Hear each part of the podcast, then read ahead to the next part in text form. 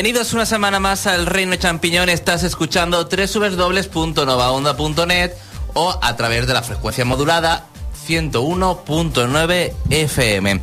Este es tu programa sobre videojuegos y como cada semana venimos cargados de novedades y de un análisis. Pero antes de comentarte el análisis y demás, voy a hacer presentaciones porque hoy aquí está en el estudio José Carlos Armando y al otro lado del cristal, como siempre, están los otros compañeros Félix, Pablo y un servidor de Xavi. Pablo está aquí, entonces se supone que tiene preparado un análisis muy especial en el Museo de los Errores y también un análisis más eh, no menos divertido, pero más serio eh, de un nuevo juego de la Nintendo 3DS que se llama Rhythm Thief. Que espero que sorprenda porque a mí, de lo que me ha comentado José Carlos, me ha, mm, me ha entrado un gustillo para jugarlo y parece que esté, que esté muy bien. Pero antes de comentarte este análisis de Rhythm Thief y del Museo de los Errores, para que no, yo tampoco sé qué juego es el que nos trae esta semana Pablo, pero os prometo que os va a sorprender por lo que he visto, pero no sé lo que es realmente. Vamos a comentarte todo sobre, sobre el mundo de los videojuegos en las últimas noticias.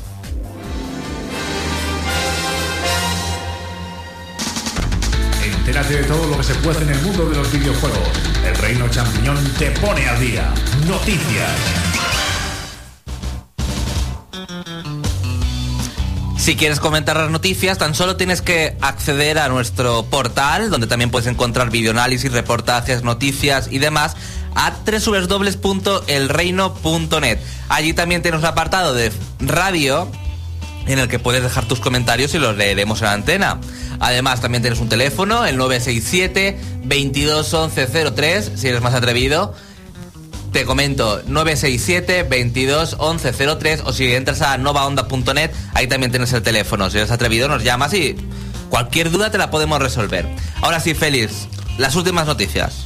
Bueno, pues nada, a mí esta semana me, me corresponde daros las noticias sobre multiplataforma y voy a comenzar con, digamos, un juego de bastante interés general, Diablo 3, el cual desde, desde el pasado viernes, o sea, ese día 20, será posible acceder de manera pública y gratuita, nada más, nada menos, que a la beta de Diablo 3. Ah, Yo no he visto imágenes de este Diablo 3, pero es que no, que no sé si verlas, porque es que el primero y el segundo me gustó mucho. Yo digo yo, es de los pocos juegos que he jugado en ordenador. Yo también. Aparte de las aventuras gráficas, claro está. Y bueno, el requisito para probar esta demo es tener una cuenta en, en Battle.net y luego descargar la beta en cuestión. Y también recordar que el Diablo 3 llegará definitivamente, no, parece ser que no va a pasar como que no va a pasar como con Duke Nukem, a las tiendas el 15 de mayo para, para PC, claro. Ah, y se estipula que este juego puede salir también para 360 de PlayStation 3. Pues no sé yo el control, es que ese juego es más de click and point, de. Es un juego diseñado para teclado y ratón. Claro. Bueno, llegó a salir el Diablo 1 para PlayStation 1, no, no sé si lo sabéis. Sí, pero es que PlayStation 1 tenía...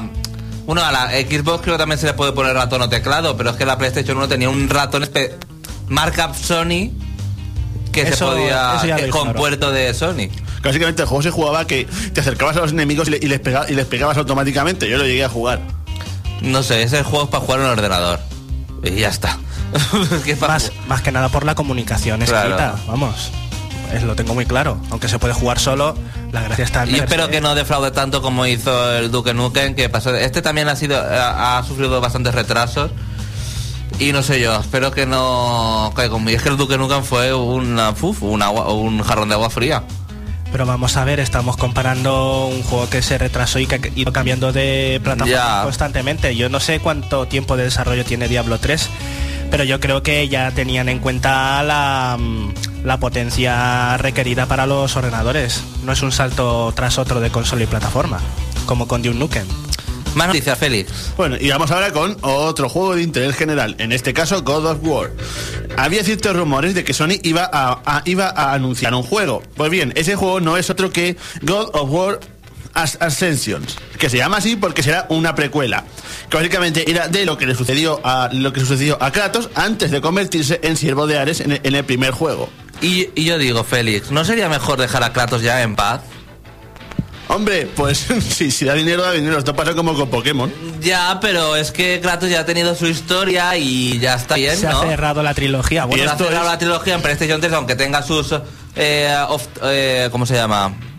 Eh, sus juegos en PSP, Sí. que supongo que también saldrán en PS Vita, pero los spin-off. los spin-offs, pero que ya está bien de tanto Kratos. Yo quiero saber a- que está muy bien la historia y demás, pero mm, no sé. Yo lo que no le ve ningún sentido es esto de hacer una precuela. De eso de ir antes del Dios de la guerra, porque eso básicamente es de lo que era el 1. Descubrimos toda la historia de Kratos en el 1. No tiene mucho sentido ya hacer esto nada más que para sacar dinero. Exacto. Más noticias, Félix. Y bueno, ahora vamos con la noticia curiosa del día. A- Assassin's Creed podría no, podría no salir. Y os preguntaréis por qué. Pues bien, se debe a un tío que se llama John, John Biswenger, autor de una novela llamada Link, publicada en el 2003, que ha demandado a Ubisoft porque la saga infringe derechos de autor. Así me gusta. Ya está bien de Assassin's Creed. La base es que en el, en el libro del tío este se habla de un sistema llamado biosincronización, que es capaz de acceder a la memoria de los antepasados. Algo que aparece en Assassin's Creed como una cosa llamada Animus. Yo es que no he jugado a los juegos y no sé de qué va esto, pero bueno. Uy, muy mal, Félix. No Yo he se puede jugado solo, criticar. jo- solo he jugado el primero, pero es que ya de jugar el primero se me La quitan las ganas de los demás. El, el Animus este es un- algo que usa el protagonista para acceder a recuerdos de sus antepasados y, y, y- y resolver problemas en el juego. Sí, Y como si fuera una máquina. Esto es una copia del, del- del libro del tío este y los ha demandado. Pero que, que no se ha copiado ya. Es que todo está copiado. Es Ah, que... A ver, a ver. Vamos a ir despacito porque la- eh, el libro se publicó en 2003 y la demanda se le ocurre hacerla nueve años después de publicar el libro. Es en plan, parece que se da cuenta ahora de que existe.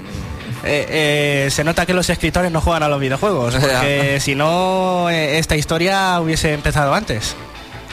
No sé, esto es más oportunismo, yo lo veo más oportunismo. Después de salir dos entregas principales y también spin-offs en otras consolas y, y de las múltiples formas posibles, ahora se le ocurre hacer la denuncia, vamos. Y bueno, aquí este señor pide mm, cinco- cin- 5,25 millones de dólares, el juez le da la razón, y también parece que intentará que la tercera parte nunca salga al mercado.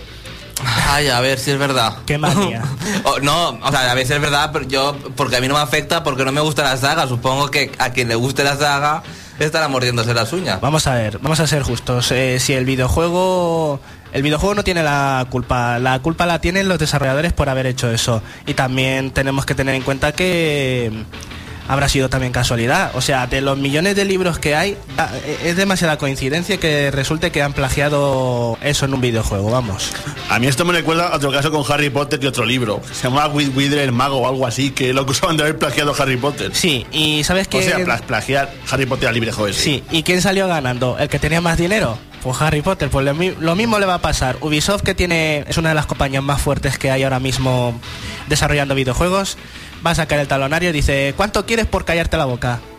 ¿10 millones? Pues 10 millones, en vez de 5, 10. Bueno, fuerte, fuerte, solo tiene dos o tres juegos. Bueno, Bueno, pero es de las que más desarrolla ahora Bueno, mismo. sí, está, sí, sí. está sacando juegos como Rosquilla mientras otras compañías están aunque ahí. sean third party de esos para niños, pero sí. Eh, exacto, pues a eso voy. Más noticias, Félix. Y bueno, vamos con un rumor con, con más fundamentos sobre otra saga de interés, en este caso Dead Space, el cual una cadena de tiendas llamada PT Games ha, mostrado este juego entre, entre su lista de reservas. Y cuidado, este es un rumor con base. El Dead Space 3 apareció hace tiempo en un programa de televisión donde apareció casualmente el logo del juego y se, y se han filtrado diversos datos de él, como que Isaac contará con una doble personalidad con la que interactuará en determinados momentos del juego e incluso podremos manejarla.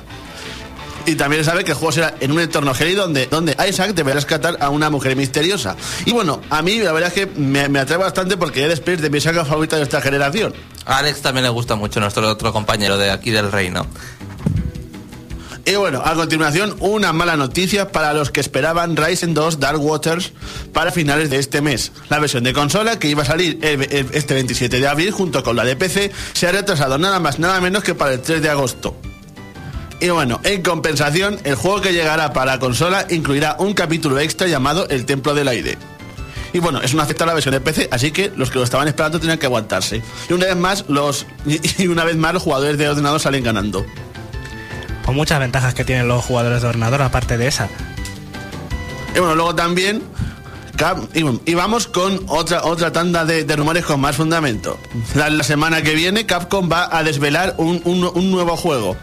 que aparecerá en la, en la revista Famitsu. No se sabe nada si será una saga ya existente o si sacarán una nueva de la manga. Hay, hay muchas estipulaciones, que sería un Mega Man, incluso un, incluso un Dino Crisis. Y bueno, vamos a leer antes de pasar a las noticias de Nintendo.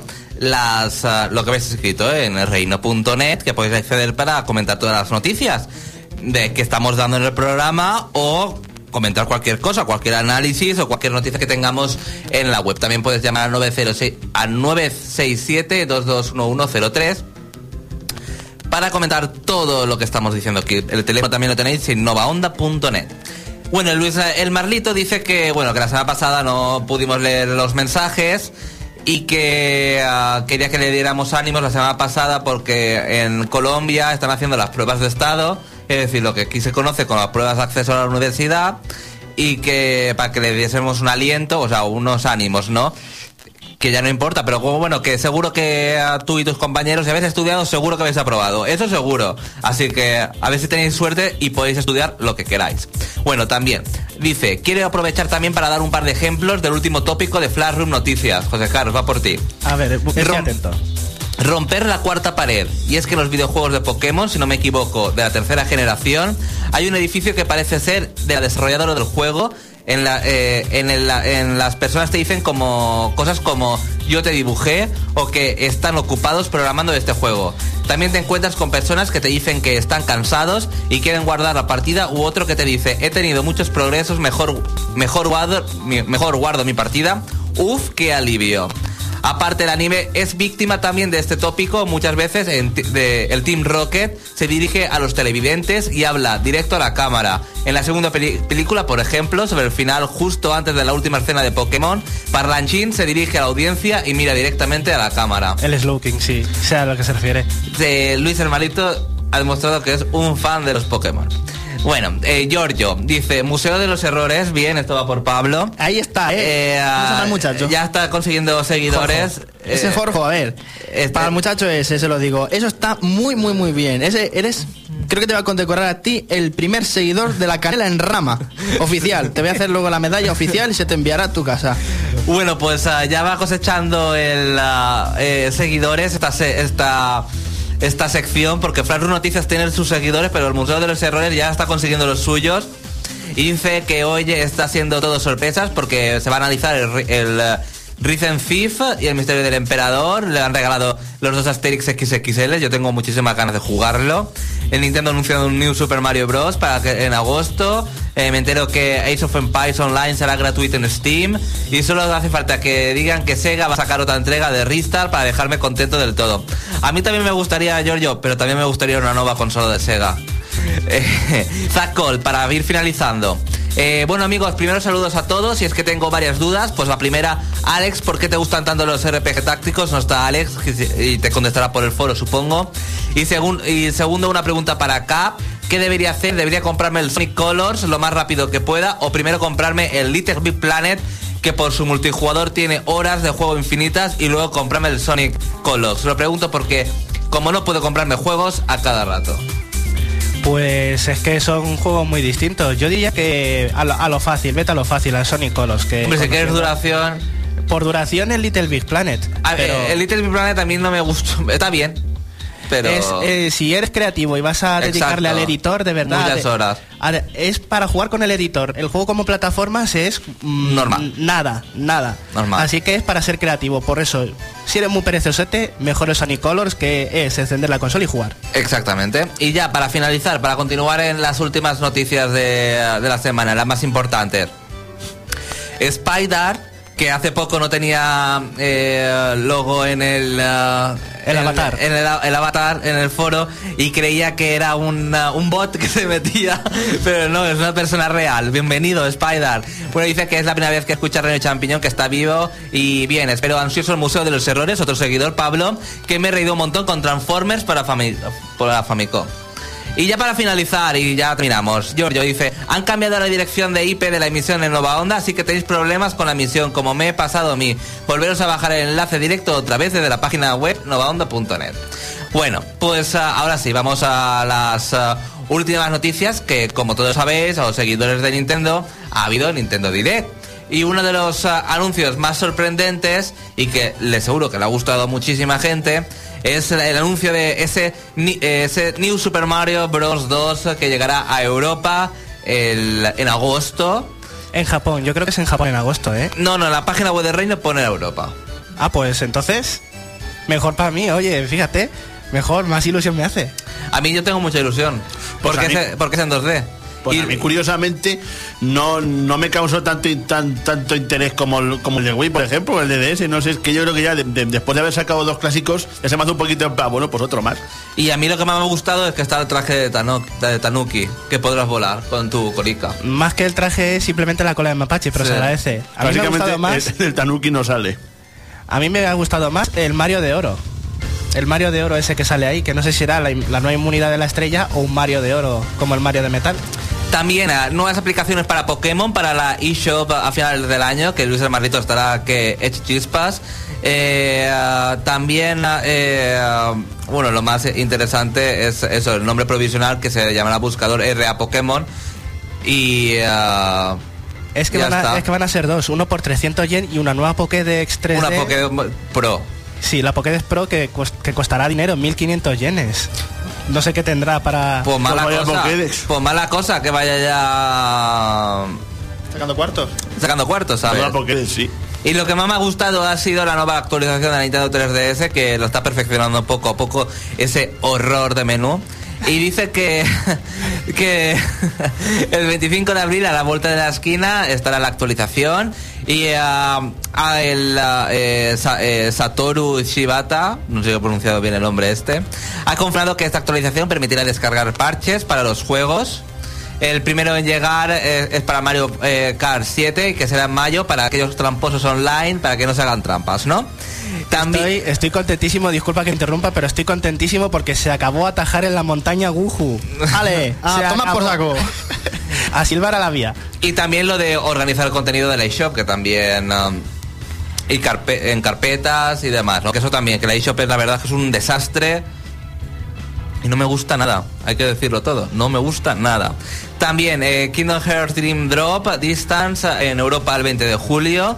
La verdad es que tengo muchas ganas de este juego, a ver Yo qué tal. también, bastante. Las cartas RA de Kid Icarus Uprising eh, se venderán en sobres, no lo- no las tendrás que conseguir por sobres de Nintendo, ¿no? Porque actualmente creo que como no, so- no tengo ni idea de este juego, creo que solo se pueden conseguir con puntos estrella. Eh, sí, con los puntos estrella o con la Nintendo Acción del mes pasado que Bueno, había una pequeña hornada. También eh, Euros of Ring, también para Nintendo 3DS, eh, ah, tendrá descargas gratuitas durante todo el año. Y también se nos ha olvidado, aunque no sea de Nintendo 3DS, es que... O sí, no, sí, sí, no, no, no se nos ha olvidado. Te estaba haciendo caso, Félix. Puedes bajarte la beta abierta. Y ya para ir finalizando, eh, entre lo más destacable de la Nintendo Direct, hay rumores, bueno, bueno, eso de Nintendo Direct tampoco es que tampoco es que sea mucho. Que un- hay rumores del nuevo The Wall eh, Ends With You, que ya hubo una parte para Nintendo DS que llegó a España, pero llegó a España en inglés. Que, y por eso no me lo compré. Claro, no. Para mí la verdad es que es un juego, un juego bastante original, de- del cual le puede sentar bien una secuela, vamos. Aunque tam- tampoco es que el primero de, de- deja- dejar a Piana. Pero es un imprescindible para Nintendo DS porque yo tampoco lo tengo. ¿Es imprescindible? Sí, no, quizá. Yo Bueno, creo, para mí es un juego muy original y divertido, pero puedes pasar sin él. Eh, yo creo que lo van a hacer más que nada por el hype de que aparezca uno que aparezcan protagonistas en el nuevo Kingdom Hearts haciendo el cameillo y por eso van a aprovechar la corriente de fans para sacar algo en 3DS. a ver qué tal este um, esa nueva entrega, que seguro que hay mucha gente que está esperando... Eh, Sí, que, que se saquen edite, el sí, título. sí, sí, bueno, era- y también, eh, si Mario está de aniversario, ya para ir finalizando, Kirby eh, ah, también está de aniversario porque cumple 20 años, madre mía, y no, y no envejece, ¿eh? siempre está joven, ¿eh? Y feliz. Y feliz, que es lo importante. Bueno, eh, por lo menos en Japón, Nintendo lanzará en formato clásico 3D el juego de Hoishi no Kirby, Yume no Izume eh, no Monogatari, o lo que lo mismo. Bravo. el Kirby's Adventure de NES. Vale. es en 3D. Pues haber empezado por eso. Por 5 euros está bien. Bueno, Eso no, para había los- sali- eso no había salido ya. pero para los... No, han salido el 3D. La versión Classic 3D. Es que eso no me queda muy claro porque... Ah, no, claro, lanzará en formato clásico 3D. Es que será allí porque aquí ya ha sido lanzado. Porque Claro, será por eso. Eso digo. Estaba yo confundido, estaba yo en otra en otra cosa. También, las celebraciones no van a terminar aquí, Iwata adelantando la conferencia que diversos clásicos de Kirby serán lanzándose en Wii por medio del programa conmemorativo. Un canal, supongo, que se tendrás, eh, podrás descargarte y demás. Y ya para finalizar, el Club Nintendo japonés va a ofrecer productos de Kirby. Así, para celebrarlo lo grande. Sí, más baratos también. Hay que destacar que el Club Nintendo japonés eh, te pide muy poco y te dan unos auténticos regalazos. Yo quiero que saquen ya el Kirby Land 2 para la consola virtual. Por lo que nos cuesta a nosotros... Ay, qué bien. El de... El Kirby Dream Land 2 es en... Ah, el de no, la no Game Boy. está, no está, no está, tiene razón, está el Quiero que lo primero. saquen ya, estoy diciendo que lo saquen. Ay, a mí también. Con el pez, el búho y el hámster. Me he bajado el Wario y estoy disfrutando como un enano. ¿Cuántos mundos hay? Pues son 1, 2, 3, 4, 5, 6. Ah, pues voy por el penúltimo. Sí, eh, el penúltimo es el bosque y luego Eh, pues está... claro, pues, el bosque. pues ya está. Pero es un juego muy interesante, sobre todo para la época, porque es muy rejugable para encontrar todos los tesoros. Sí, Como el Mario Land 2. destacable del todo. Bueno, entonces el 3 era incluso más rejugable. Bueno, hasta aquí las últimas noticias del reino. Recuerda que puedes entrar a www.elreino.net para comentarlo todo. Y también llamando al 967-221-103 y te atenderemos aquí en el reino. No tengas miedo, ¿eh? ¿Qué vamos a escuchar, José Carlos? Pues mira, os he traído una de las canciones cantadas que tiene Rhythm Thief, que es el primer nivel del juego para que veáis la marcha que tiene la banda sonora del juego. Vamos a calentar motores para descubrir eh, ese Rhythm Thief.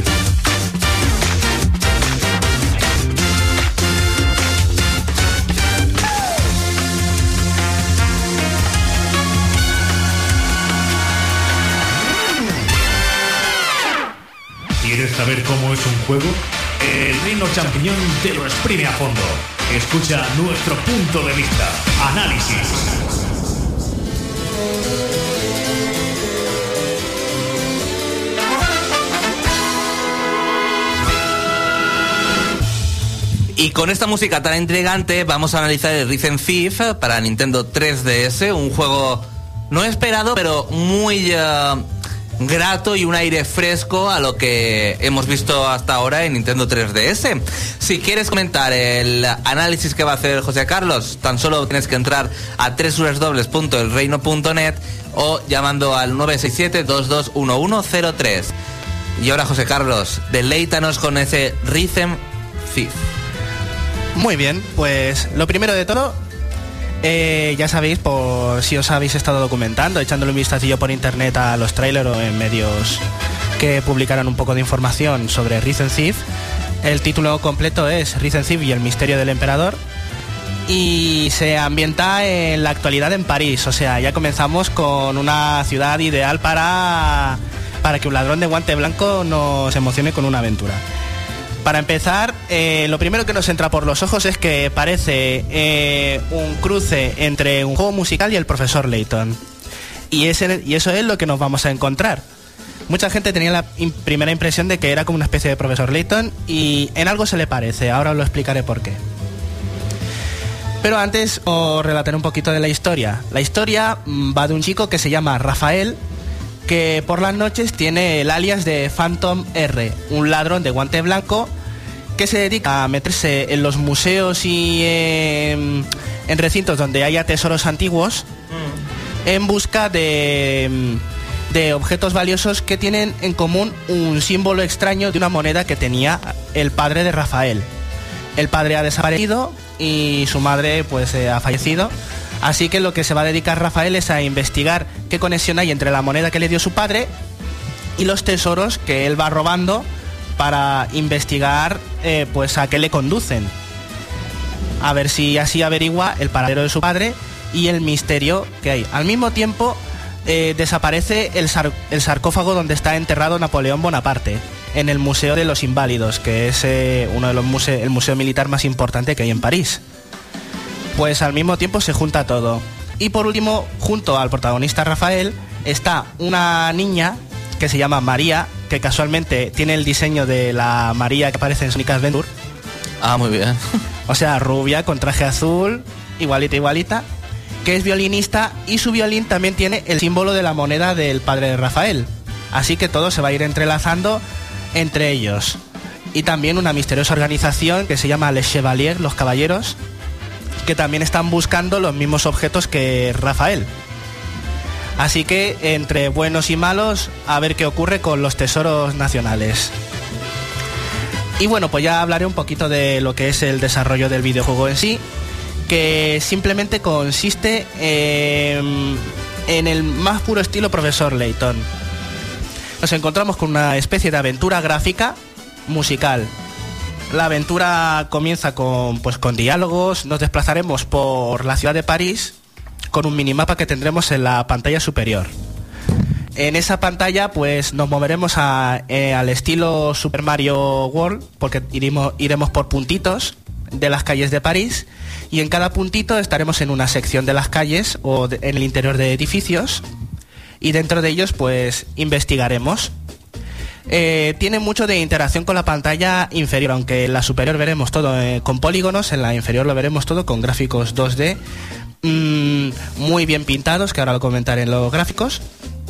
Y lo mismo, aparecerán personajes, interactuaremos con ellos, nos pedirán favores, que regresemos a otras partes de París para recoger alguna cosa, a hablar con otros muñecos o simplemente picar en los distintos puntos de la pantalla táctil para conseguir monedas, igual que en el profesor Layton. En el profesor Layton, si mal no recordáis, se conseguían unas monedas que nos servían para comprar pistas. Pues aquí esas monedas también tienen una utilidad para los minijuegos musicales. Además de eso, eh, también podemos picar en la pantalla y nos aparecerán unas, unas corcheas que si picamos cinco seguidas que están escondidas por el escenario de la pantalla táctil, obtendremos un trozo de una partitura para el instrumento para tocar con el instrumento maestro de Phantom que bueno pues eso es una de las búsquedas secundarias que se pueden hacer ahí mogollón y por último una de las últimas cosas que se puede hacer eh, con la pantalla táctil en cada una de las escenas que tenemos en la ciudad podemos grabar sonidos el sonido de una fuente, el sonido de los pájaros, el sonido de las abejas, los perros, de que se caen unos escombros y lo grabaremos con nuestra grabadora. Todo esto tiene utilidad porque Unos cuantos sonidos nos sirven para mejorar el instrumento maestro y otros servirán para avanzar en la aventura. Por ejemplo, hay un policía que le tiene miedo a los perros y no nos deja pasar a la siguiente zona. Pues te vas a las calles de antes de París y buscas a algún bulldog. Le grabas el ladrido, regresas al policía, le pones la grabadora con el ladrido del perro y el policía se aparta del miedo y tú ya puedes pasar. Eso es en cuanto a la exploración. También tenemos unas cuantas fases de interior en las que nos desplazaremos, pues eso, tocando puertas para pasar habitaciones. Y dentro de también de la exploración, también podremos mm, hacer una especie de minijuegos eh, al estilo puzzle del profesor Layton, pero muy, muy, muy simplificados y casi siempre relacionados con la música o con el ritmo. Por ejemplo, tocar, tocar, em, hay que abrir una caja fuerte y esta caja fuerte solamente se abre pues, haciendo una combinación, pero en vez de girar nosotros la ruedecita de la caja fuerte, la caja fuerte va a ir haciendo un tic-tac de reloj rítmicamente y nosotros tendremos que parar la aguja de la ruedecita de la caja fuerte en el momento en el que llegue en el número de la combinación. Esto que parece sencillo, pues tiene su, tiene su truco porque hay que pararla justo cuando pasa por el número. También hay otro que hay una eh, escala musical y tenemos que identificar el sonido extraño. Hay nueve botones y de esos nueve botones hay alguno que suena desafinado, pues tienes que escucharlo, saber cuál es el sonido desafinado, le das al botón desafinado y se abre la puerta. Son puzzles en plan investigación, pero que están relacionados con la música. Pero José, Sí, ¿se vuelven repetitivos? Sí. La verdad es que lo que es la parte de exploración del videojuego es bastante monótona y la historia hasta que no arranca, hasta que no le pillas un poquito la emoción y tienes que progresar un par de episo- episodios para ello, eh, no es de... mm, Dices, pues me voy a saltar los diálogos y como hay una recopilación de los hechos cada vez que te sales un capítulo, al comenzar un nuevo capítulo te recuerdan todo lo que has hecho. Anteriormente en Risen el protagonista ha hecho tal, tal y tal. ¿En español? En español, sí. El dobl- no hay doblaje en español, por si me preguntas eso. Es por eso te lo que... No, no, no. No hay doblaje en español. El doblaje es inglés con subtítulos al castellano, eso sí. Eso está bien cuidado, pero... Pues ya se pueden haber mojado un poquito más personalmente. Pero bueno, Yo quiero decir, en la, en la exploración que puede resultar eh, un poco aburrida, sino yo digo los puzzles en sí. los puzzles son tan fáciles que no ni divierten ni aburren. Es más mecánica. Te fijas un poquito, no son de pensar mucho tampoco, ¿eh? no detienen la acción. La detienen lo suficiente para decir, mira, hay un puzzle que se parece al del profesor Layton, pero sin llegar a ser profesor Layton, de pensar mucho. Vamos, que al final no, no necesitas guía. No, que va, son muy sencillos. De hecho, si te equivocas, simplemente lo vuelves a repetir hasta acertar. ¿Sabes? No es como en, en el profesor Layton que te castigaban quitándote los picarats. Pues aquí, aquí no, simplemente si te equivocas al pulsar la tecla, pues le vuelves a dar. Es prueba y error, es bastante sencillo. Pero la gracia está en intentar hacerlo pensando un poquito con tus propios medios. El caso es que ya cuando, cuando se avanza lo suficiente, eh, realizaremos las pruebas rítmicas, los ritmos que les llaman, que son las canciones y los minijuegos musicales ya buenos, los interesantes del videojuego, que son su mayor atractivo, por supuesto.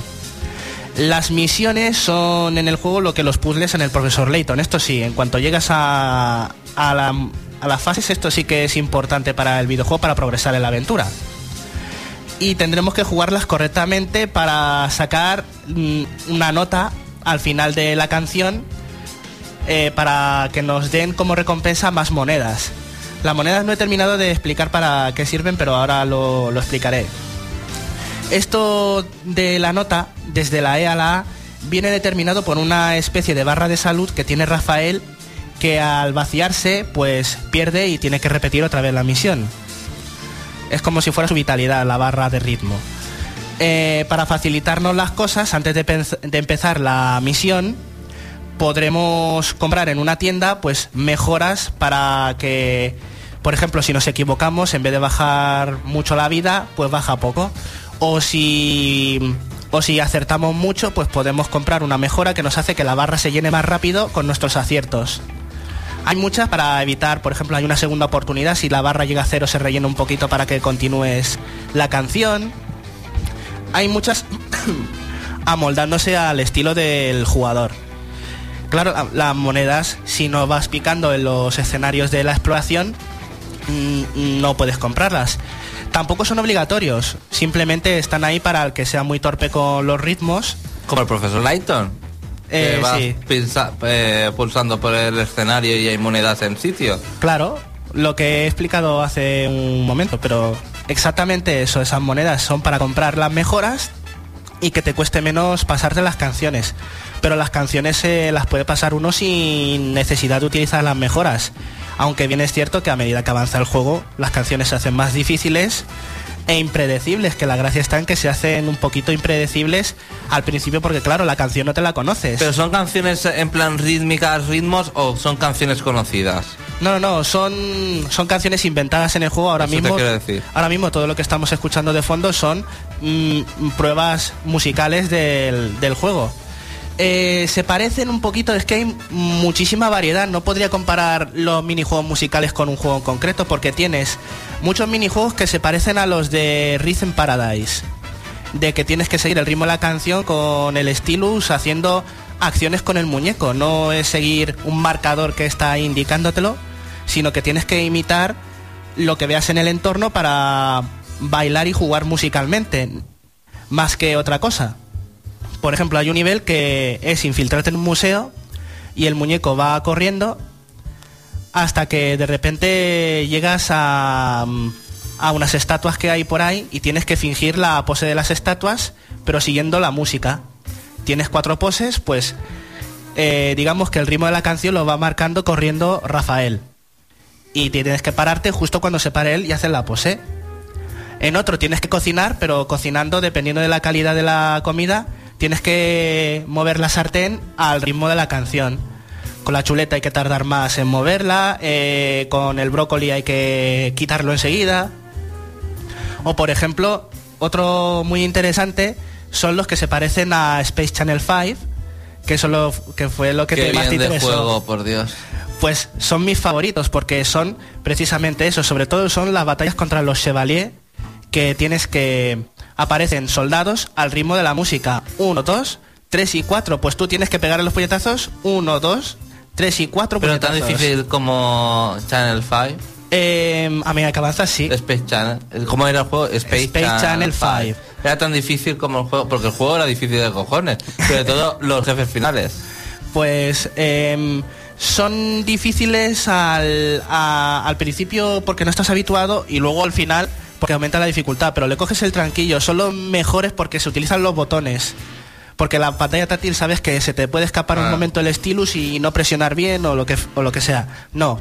Estos minijuegos son los mejores porque son los más fiables porque presionas los botones y sigues el ritmo mm, requete bien. Son mis preferidos. Y también tienes otros cuantos minijuegos que se utiliza el giroscopio de la consola en los que si tienes activadas las 3D se desactivan automáticamente para que puedas manejar bien la inclinación. Que por ejemplo uno que utilizas la inclinación es eh, con la mascota de con la mascota de Rafael que se llama Fondi, un perro, y tienes que hacerle comer carne al ritmo de la música inclinando la cabeza a la derecha, al centro, a la izquierda.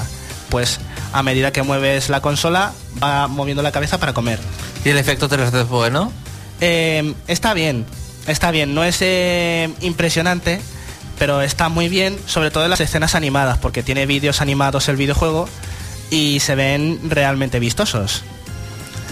Bueno, pues continúo contándos que además de, bueno, pues cuando ya terminamos la canción, nos darán una puntuación de los aciertos, los fallos, lo que has hecho medio bien. Y también, ah, se me ha olvidado destacar que también, aparte de picar con la pantalla táctil en los minijuegos musicales, también hay de frotar, porque hay fases en las que tenemos que utilizar el violín de María y tenemos pues que hacer arcos con la música del violín, que son también muy, muy bonitos y divertidos, porque son las partes, digamos, más, más serias del juego y las más elegantes. Está bastante bien en cuanto en cuanto a los minijuegos musicales, es el contraste absoluto con las fases de exploración, con las partes de exploración. También, bueno, pues por lo demás el juego es bastante directo, bastante rápido. Y lo único que puedo decir, ah bueno, me falta por deciros que tiene eh, el modo multijugador. El modo multijugador eh, se puede hacer con dos cartuchos, uno con cartucho o también en modo descarga utilizando el cartucho del anfitrión nada más. Lo malo es que no son muy variados los minijuegos y tienes que desbloquearlos. Otro problema que hay con el modo multijugador es que no hay muchos mm, minijuegos musicales que se puedan jugar simultáneamente, sino que se, hay que turnarse. Primero juega uno y luego juega el otro al mismo minijuego, por lo que pues se puede hacer un poquito pesado ver al otro jugando y a ti esperando hasta que termine la canción entera. ¿El juego es largo? Mm, no, no, sobre todo cuando te saltan las aventuras secundarias que, que no son indispensables para la aventura. El juego se puede pasar en 10 horitas. Sobre todo lo que lo alarga son pues los diálogos, las secuencias de vídeo, las aventuras secundarias y si te cuesta pasarte alguna canción, pues eso, conseguir monedas para poder continuar con la aventura. También tiene eh, conectividad con Street Pass, que el Street Pass básicamente es que hay unos fans en el juego que registran los récords de tus canciones y también los de cualquier otro usuario que tenga el Rhythm Paradise, digo el Rhythm Thief.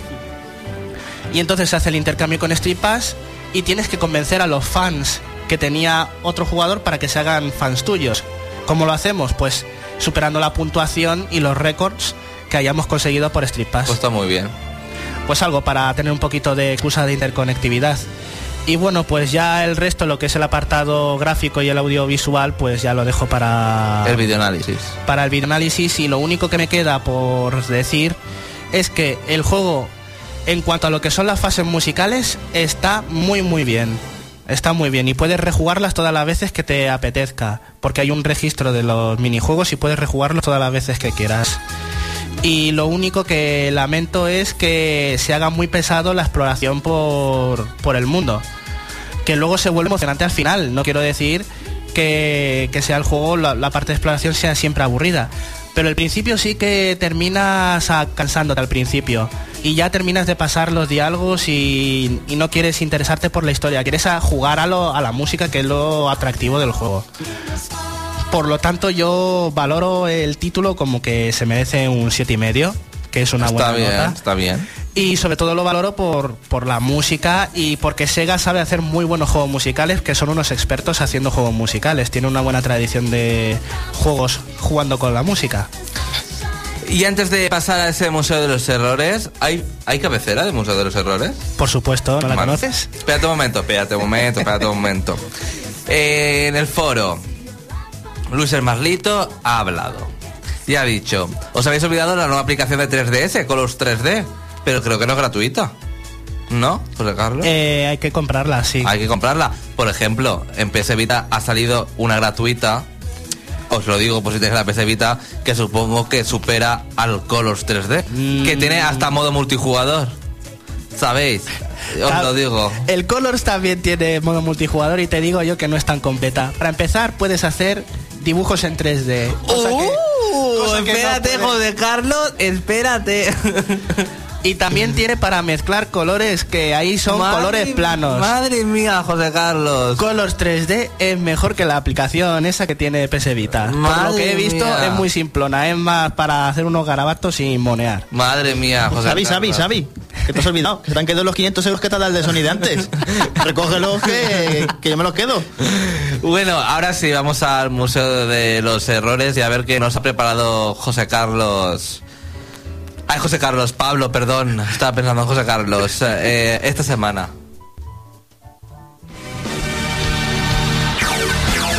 Pasen, pasen y vean el Museo de los Errores del Reino Champiñón.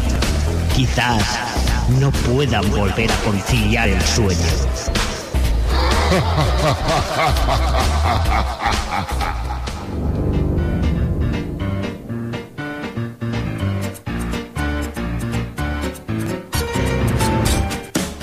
Bueno, yo no había escuchado esta intro, me gusta.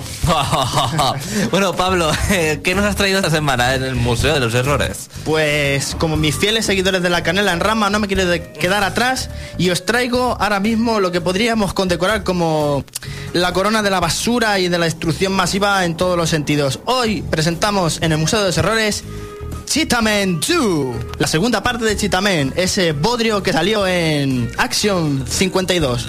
Espérate, ¿qué consola es esa Action? Esto de la, esto de la NES. No, Action 52 es un juego de una compañía pirata que se llamaba Active Enterprise, que creó 52 juegos en uno que valía 200 euros el juego en sí, porque decía que tenía 52 juegos diferentes y cada uno era más horrible que el anterior.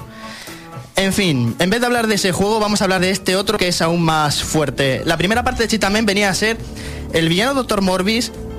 Era un hombre que se quería dedicar a hacer animales mutantes, tipo así, tortugas ninja y cosas de esas, y creó a los Cheetahman, que era, mató, bueno, matarlos, los cazó tres guepardos, a los que les inyectó ahí un genoma para que se volvieran karatecas, y se escaparon. Estos sí parecen perros, ¿no? Sí, es que ahí salen con cara de gatete, muy bonitos. Y luego el, el Dr. Morbis en la segunda parte se quiere vengar de los Cheetahman creando a Ape Man, al que llamaremos Monombre. Es como Donkey Kong vitaminado. Pues bueno, eh, sale la portada oficial del videojuego, la intro dice, Monoman, tienes que destruir a los tres Cheetahman. Mentira, en el juego solo juegas con dos. Ahora os explicaré todo aquello. En teoría eh, debería haber un enemigo, un enemigo final por cada tío, pero nada. Hay dos malos finales y ahora os explicaré. Cosas que nos tenemos que quedar para el final. Voy a, eh, en- voy a hacer en un cauce para todas las chorradas que viene de este análisis para que veamos el final. Esperaros, es que estoy viendo algunos enemigos, es que dan la risa. No, ese es el enemigo final, no lo, no lo spoilees. Ese es el enemigo final. Pero, no, no, eh, si son corvados. Es que Sí, sí, no, no, ahora, ahora ahora hablaremos. Tenemos que quedarnos con una cosa importante. Los personajes, las monedas, las monedas tenéis que dejarlas ya. Tenéis que pensar que las monedas son el final del videojuego, ¿vale? Allá vamos, venga. Los monstruos. Tenemos los monstruos, los villanos mierder. Entre ellos podemos ver un hombre, un caballero invisible. Sí, sí, es invisible porque Sí. solo se le ve la espada. Sí, se le ve la espada y un casco por ahí volando. El primo lejano de Godzilla, una cosa rara allí. Es, es en plan la- entre lagarto y cocodrilo. Sí, es un coco gagarto. ¿Eso una rata, cucaracha? una rata, tenemos un cachorro de lobo, Una rata que parece una cucha, una cucaracha. una cucaracha y un lobo que parece un, un perrete, un ¿eh? husky. Es verdad, es un Siberiano, husky. tampoco. Y es- tenemos el archiconocido, que ahora si lo ve la gente en un vídeo, tenemos a Ho Wow versión pirata china. Damas y caballeros, los mismos colorines y demás, qué gracioso. Tenemos también de enemigos al Diablo de Tasmania, que es un huracán así extraño. Y por último sacamos a el tapir cucaracha barra... ¿Esto? Sí, sí, eso. Pero si parece una moñiga. Es una mierda con patas. Con, con- con- con los ojos de la mosca. Sí, es una mosca pelada. yo que- Es es una verdad. cosa rarísima, Y, Dios, y- tío. y eso ataca, ¿no? Sí, ahora vamos a hablar de eso. La habilidad de estos enemigos es como los Goombas, pero en invertido. O sea, estos vienen de izquierda a derecha hasta que se mueran contigo. Son kamikazes, explotan delante de tu cara. Yo me he quedado flipado. O sea, y ahí había más. He echado fotos de esos porque me queda más a gusto que ninguno. Luego, la jugabilidad. Es que es horrible, horrible. Tenéis que ver, los saltos son recios y muy rígidos. Es que es otro obstáculo del videojuego. Yo a veces he querido pegarme que se me estampen los bichos a saltar porque es que es una mierda. Por ejemplo, el primer Cheetahman que se llama Apolo tiene una ballesta, pero solo puedes matar en todo el videojuego, puedes matar al primo de Godzilla, al Ho-Oh versión pirata china, al demonio de Tasmania y el caballero invisible. Porque los pequeños es que una punta para abajo, te los comes fijo. Y no, y no- y no te puedes agachar y disparar, ¿no? No, es que va, ni, sa- ni se agacha ni nada, es Ah, nefasto, nefasto. Y si saltas encima en tipo en plan Mario. ¿no No, si saltas encima de ellos te los comes igualmente. Es- explotan y te dañan. Ahora viene, ahora viene, preparad las mandíbulas, chicos. La coña genial que he sacado. Los niveles de este videojuego son el nivel 1, el nivel 2, el nivel 3 y el nivel 3. Tiene dos niveles 3 en vez del nivel 4. O sea, es que está. Esos son errores bastante graves, ¿eh? Sí, luego mira, por ejemplo, en el apartado musical he descubierto una cosa. Vamos a poner la canción. Vamos a poner la canción de los Chitamen. A- atención. Es que parece. Mira, mira, aquí está. Eh, a ver si pone. Que arranque la canción, ¿no? Mira. Pero yo Os la mi- dejo. Sí, sí, vamos a seguir hablando y ahora continuaré con la cosa mientras oí la música. Los malos, los malos finales son épicos, solo hay dos, y son los más difíciles del mundo. No, no me creáis, este juego es más fácil que cagar. El primero, el primer jefe es el doctor, el doctor Morbius este. O sea, se supone que tendrás el enemigo final y todo eso y no... Su habilidad especial es, cuando llegas al final de la pantalla, en la segunda escena con Apolo, el Chitamen este que tira con una ballesta, hace footing. Solo aparece, anda por la pantalla haciendo el imbécil. Solo va andando de izquierda a derecha y es que hace popping. O sea, viene de la izquierda, se acerca a la derecha y otra vez vuelve a la izquierda. Y otra vez. Y así mil veces, hasta que le frías a balazos y te lo cargues. O sea que no ataca. Bueno, ya hemos oído un poquitín de la canción. Yo y mi equipo de científicos, que son Canela en Rama también, hemos descubierto a qué suena esta canción. Vamos para allá. Vámonos para adelante. Si es que soy flojito, ¿eh? Tengo que subirle. Aquí está, por Dios.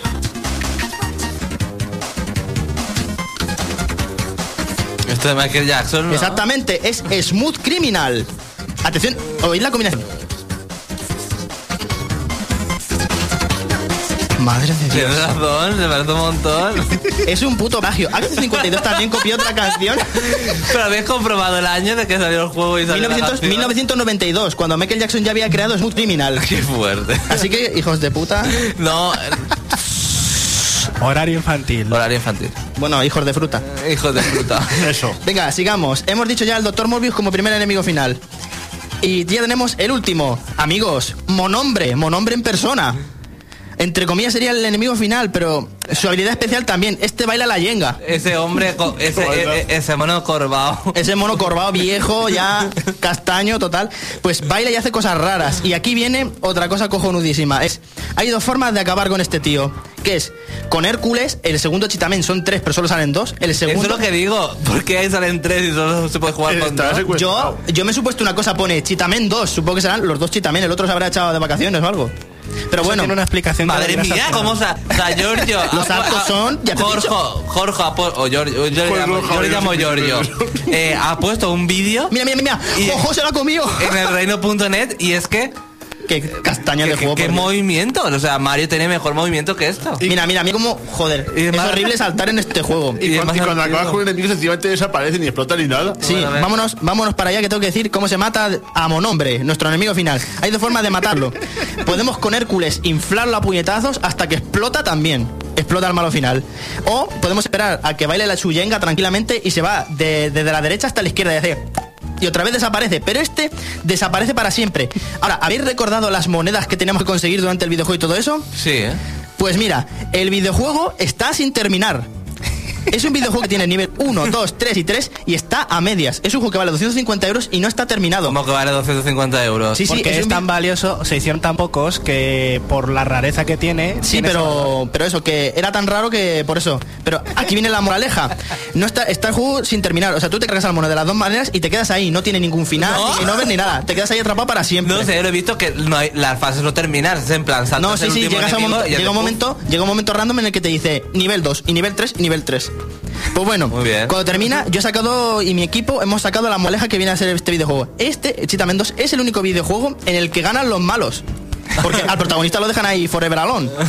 Total. Mira cómo baila la yenga, mira. Izquierda, izquierda, derecha. para adelante, para atrás. Y se va a ir. Mira, mira, este tiene unos glitches de saltar horribles. O sea, es que mira, a tomar por culo, ya no se puede jugar.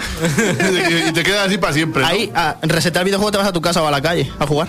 Pues bueno, deducimos. La moraleja de este videojuego es: hemos matado a toda la flora y la fauna de este videojuego, nos quedamos solos hasta saber que la hemos extinguido. Nos sentimos culpables por ser unos guepardos horribles.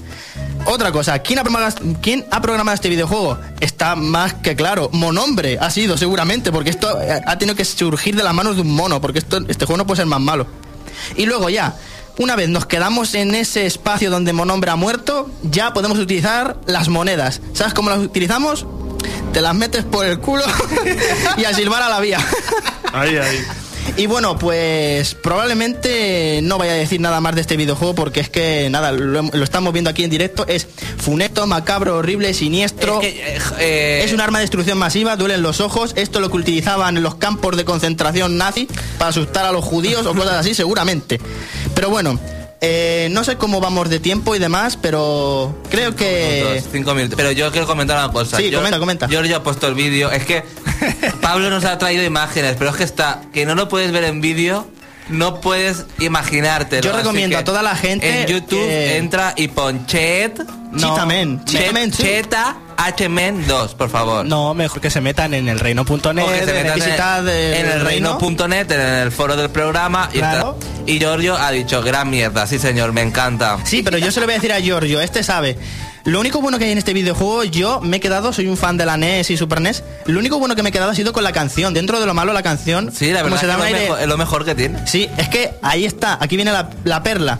Yo, como, como opinión personal, he, cogido que la canción, que es el tema principal del videojuego, y suena en todos los niveles, o sea, sólida de dos canciones, la intro y esa.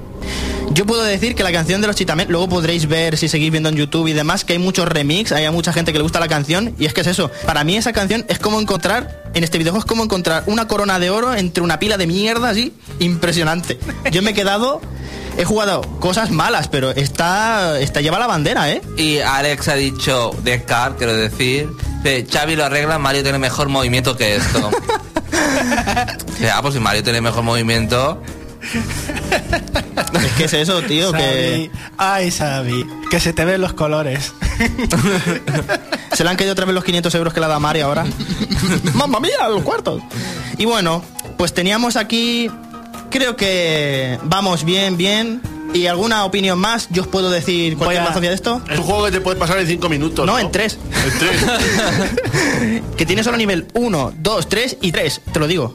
No, 10 mi- según el gameplay, en 10 minutos te lo pasas. Bueno, es eso, que eso es un gameplay. Speedrun hay gente que ha No tenido... puedo preguntar cómo es el game over. ¿Tiene game over?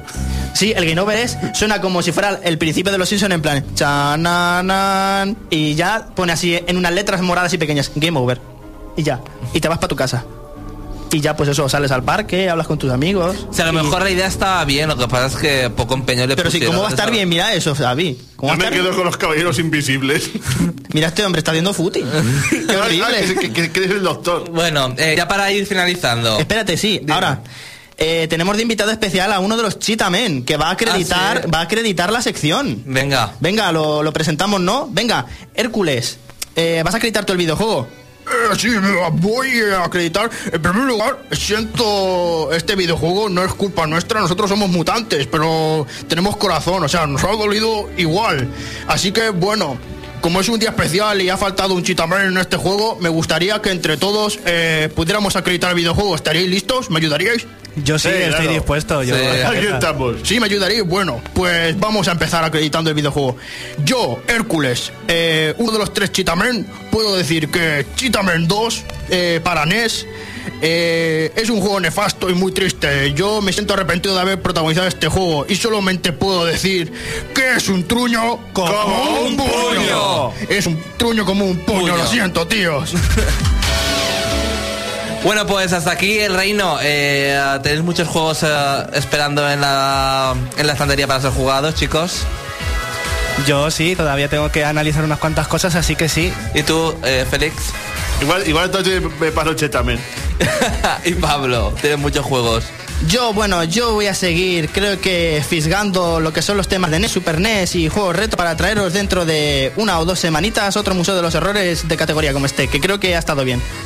Bueno, champiñones, pues ah, hasta las semanas, hasta la semana pasada, hasta la semana pasada, hasta la semana que viene, que esto no es regreso al pasado, sino vamos a al futuro. Nos vemos la semana que viene, champiñones. Como siempre, la lengua se me traba, así que que seáis muy felices.